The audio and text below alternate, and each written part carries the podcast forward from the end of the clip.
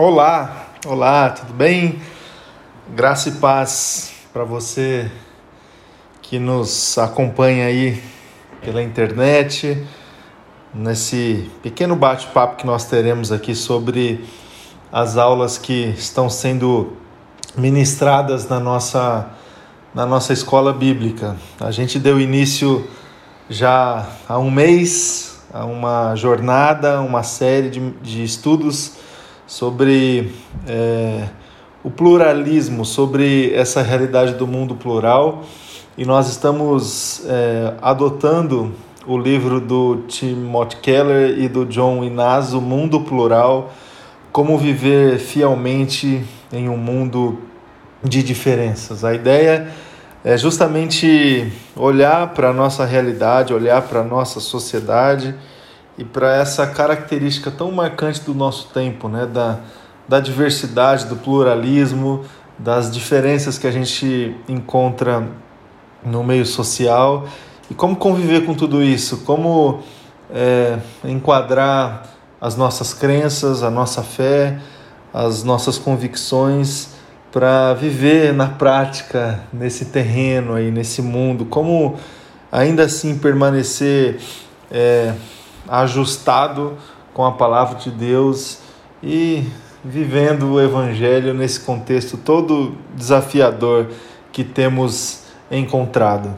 É, nesses últimos dois domingos a gente pôde conversar um pouco sobre cultura, cultura e fé, como que a gente pode, é, como que a gente pode entender essa cultura é, diversa que nós estamos inseridos e ainda assim é, permanecer fiéis com a convicção de fé que nós temos, com a nossa crença no nosso Senhor Jesus. Eu dividi essa aula em, do, em duas partes. No primeiro domingo a gente pôde traçar um diagnóstico assim é, da nossa sociedade, é, indo para dois extremos, né? indo para um lado é, culturalmente falando assim mais é, voltado para um conservadorismo, quais são os valores contidos desse lado e, e indo para um outro extremo, o extremo do, do liberalismo, quais são os valores que a gente também consegue diagnosticar nessa, nessa, nesse outro extremo, assim, né? A gente pôde conversar bastante sobre as características de um mundo conservador, as características de um mundo liberal, o que, que desses valores a gente consegue identificar como contribuição para o movimento do evangelho, o que, que desses valores a gente consegue identificar como um obstáculo para a vivência da fé e a nossa, a nossa espiritualidade. É, uma coisa que foi pontuada é o seguinte: seja a, o extremo que for, a tendência natural é que tanto esse mundo conservador como o mundo liberal se posicione na nossa sociedade é, assumindo para si certa supremacia em relação ao comportamento moral das pessoas. É, supremacia no sentido de colocar acima, acima de qualquer coisa, um, o, o posicionamento ideológico é, extremista, digamos assim, né? É, de, de tentar assumir para si, é, para dentro daquilo que se acredita, essa, essa, essa, esse sentimento da, da, da supremacia moral, como se, por exemplo, se eu fosse é, pertencente a um desses extremos, se eu fosse um conservador, é, a minha a tendência que eu, que eu sofro o tempo todo é me colocar na sociedade, comunicando para a sociedade que a forma como eu penso, conservadora, a forma como eu interpreto esse mundo, essa forma é, é, conservadora, ela é absoluta e ela está acima de, de, qualquer, outro, de qualquer outra possibilidade de, de, de análise do comportamento e do mundo que a gente vive. Isso acontece dentro dos dois, dos dois extremos. Os liberais também, eles podem é, assumir esse papel e sofrer essa consequência de se colocar também nessa, nesse movimento tendencioso de imaginar que a forma como é, se pensa, a forma como se analisa a sociedade é, é a correta, é, é a, a absoluta.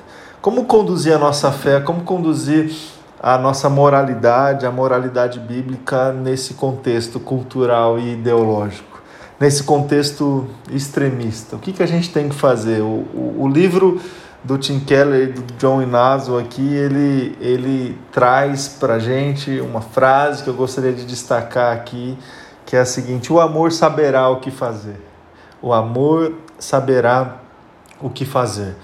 Então eu queria pontuar aqui o que a gente estudou no último domingo, na nossa, na nossa última conversa. Quais são as práticas para que a gente consiga caminhar tendo a, a, as, os vieses é, que forem, vieses conservadores, vieses liberais, quais são as práticas que o Evangelho nos apresenta como práticas para uma civilidade é, desejada e quais são as práticas que podem promover a paz na sociedade, a paz para uma boa convivência cidadã na nossa, na nossa sociedade. A primeira prática é a humildade. Romanos capítulo 12, versículo 3 é a referência que nós utilizamos para falar sobre a questão da humildade. A segunda prática é a prática da tolerância. Romanos capítulo 14, dos versos 13 a 23, é a referência que a gente utilizou para falar sobre, sobre a tolerância. Você pode anotar esses textos que eu estou citando aqui para você e depois ler todos eles para que você seja edificado pela palavra do Senhor. A terceira prática para uma boa civilidade e paz é a prática da paciência. Salmo 37, dos versículos 7 e 9, nós utilizamos para falar sobre a paciência. A quarta prática é a prática da coragem. Filipenses, capítulo 1, dos versículos 27 a 30. Todas essas quatro práticas nós pontuamos, conversamos e refletimos como bons caminhos que a gente pode adotar, boas práticas que a gente pode adotar, que gera, é, que cultiva essa cultura de paz dentro da nossa sociedade, que, que está tão carente de movimentos assim, tão carente de movimentos que, que visam a paz na, na sociedade. E a gente terminou a nossa reflexão comentando a respeito de o que o Evangelho deve eliminar. O que, que o Evangelho deve eliminar dentro dessa reflexão e dessa discussão sobre cultura e fé.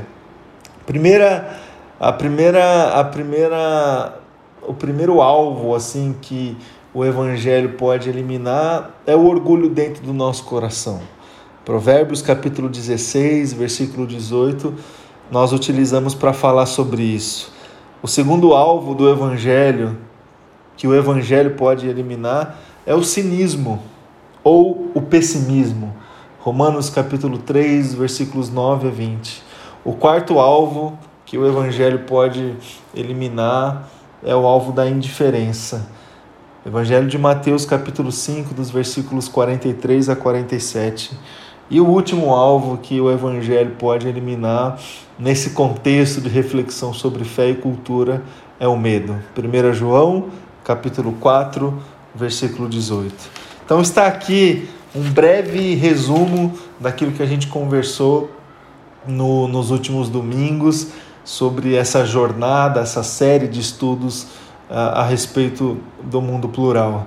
Fica aqui o convite para você se aprofundar nesse tema, para você, quem sabe, adquirir o livro e ler as histórias contidas nesse livro. Fica aqui também um convite para você se aprofundar na leitura desses textos que eu deixei aqui para você, para você entender melhor uh, como que a gente pode caminhar na nossa vida, é, nessa dimensão da relação com a nossa sociedade e com a nossa cultura.